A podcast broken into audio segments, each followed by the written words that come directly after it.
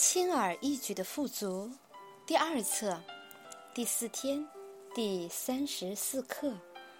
我敞开自己去认知眼前事物的真正意义。当我敞开自己，跟随真我的指引，眼前事物的真正意义会毫不费力的出现。我不需要做什么，就可以清晰的接受到。因为做事情是属于身体层面的，我只需要打开自己，接受真我的指引。一旦我知道和领悟这点，和平的感觉就会包围我。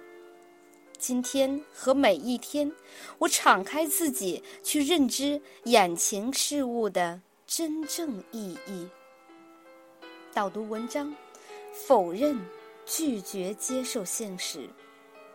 今日功课，在你做决定或回应某事时，问自己：在这个事情中，我真正想要的结果是什么？肯定语句，对于发生的每件事，只说它的发生是来祝福我的。导读文章：否认、拒绝接受现实。我每天都去健身房，在那里我认识很多人。见面时，我通常问候他们说：“早上好，你好吗？”但我经常听到的回答不是“很好”“不太好”或是一般，而是“哦，今天是星期一呀”或是“感谢上帝，今天是星期五了”。听起来。一星期中的某天，直接影响着他们的感受。而每次我被这样问候时，我总是回答：“非常棒。”一天早上，我在健身房健身时，见到一个精神病医师朋友。他问候我时，我也如一贯回答：“非常棒。”比上，他说：“我必须要给你一些建议。”我很好奇他要给我什么建议，于是停了下来。你在拒绝接受现实，他说道。他的诊断让我很吃惊。我问为什么他会这样想呢？三个原因，他说。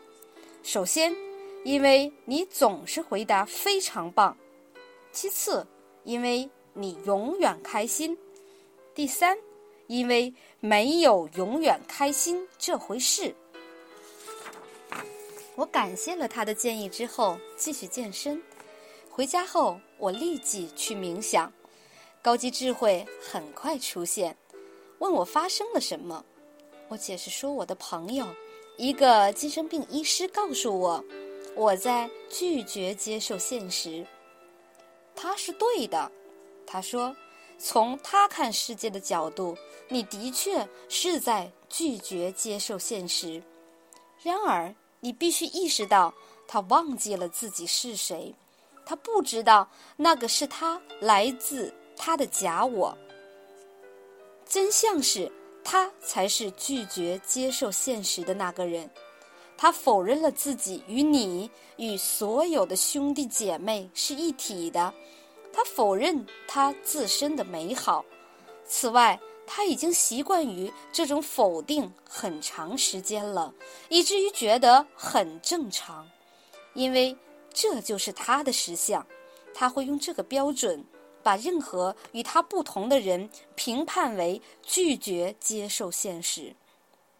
我的高级智慧继续说：“比上，我的孩子。”当你否认自己是一个可怜虫、一个受害者，或是一个充满恐惧的躯体，你便视自己为一个无罪的宇宙之子，宇宙源头的验身。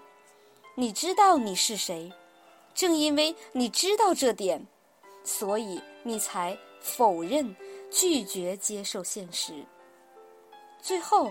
当你的朋友经受足够的痛苦和黑暗之后，他就会开始看到自己和他人内在的光。听完他的解释后，我感觉好多了。